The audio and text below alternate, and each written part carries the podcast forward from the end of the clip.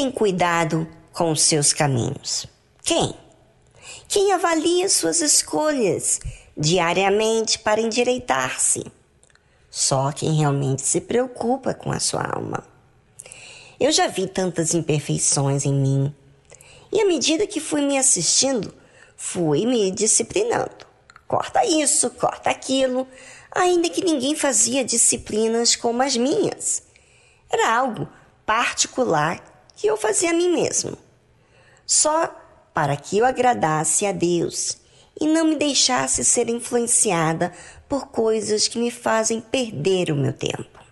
Davi fala o seguinte: portar-me-ei com inteligência no caminho reto.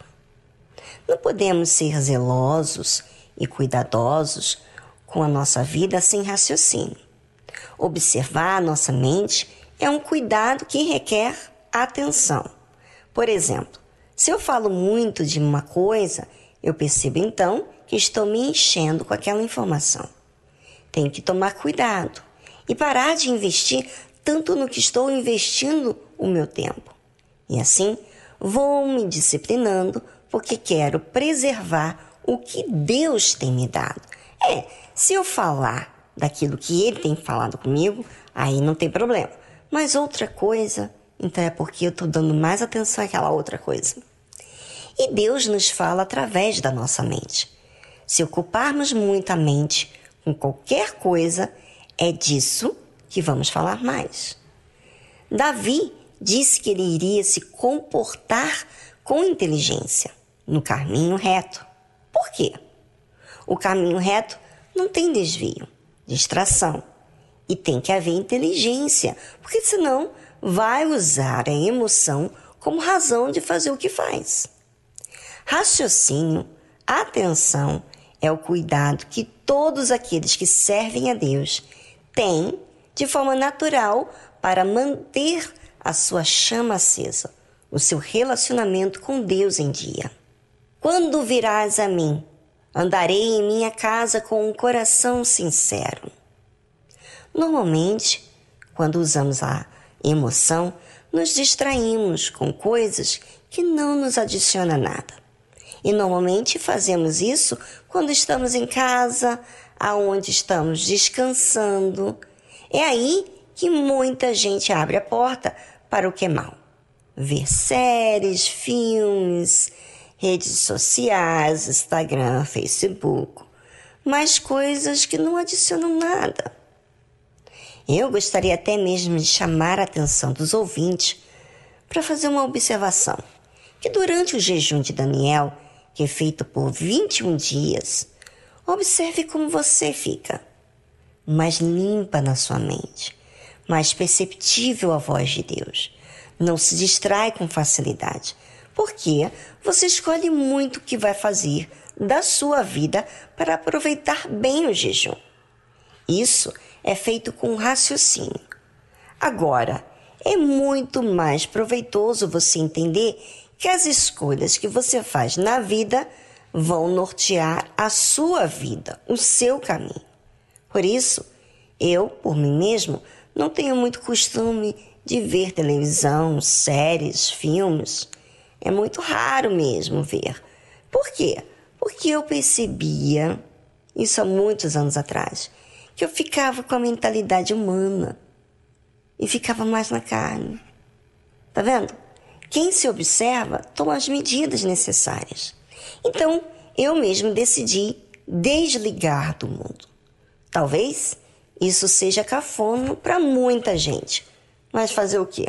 A minha decisão é para algo superior e por isso vocês recebem o que é divino. Avalie, ouvinte, suas escolhas e observe como você fica. Sim, quando você não está no jejum de Daniel. Enquanto você avalia, vamos a uma trilha musical e voltamos logo em seguida.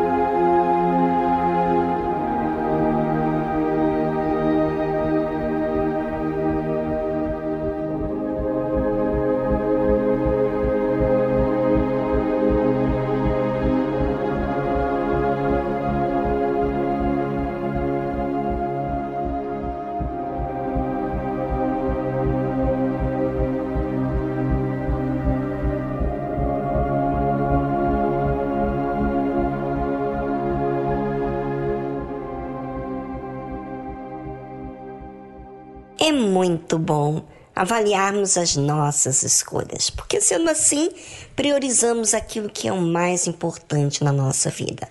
E assim, não somos fanáticos, como somos cautelosos do que fazemos com a nossa alma. Portar-me-ei com inteligência no caminho reto. Quando virás a mim, andarei em minha casa com o coração sincero. Andar em casa com o coração sincero é escolher bem o que vai fazer no seu tempo, para que aquele tempo seja bem aproveitado para Deus falar comigo ou eu falar com Ele. Andar com o coração sincero é ser legítimo com aquilo que eu tenho falado com Deus, cauteloso com as minhas escolhas, para que assim aquilo que eu tenho falado com Ele seja verdadeiro. Não porei coisa má diante dos meus olhos. Odeio a obra daqueles que se desviam, não se me pegará a mim. Às vezes, por você ter convívio com pessoas que não vê nenhum problema colocar certas coisas na vida, você acaba afrouxando a sua disciplina para fazer aquilo que a outra pessoa faz. Mas quando usamos o raciocínio que é quando temos cuidado com as nossas escolhas, estamos determinados, atentos a não deixar aquilo nos influenciar. Odeio a obra daqueles que se desviam, não se me pegará a mim. Odiar é ter um verdadeiro horror com aquele comportamento que fez mal a tal pessoa que desanimou da fé. Aquela atitude de desvio fala muito com aqueles que querem preservar a sua comunhão com Deus.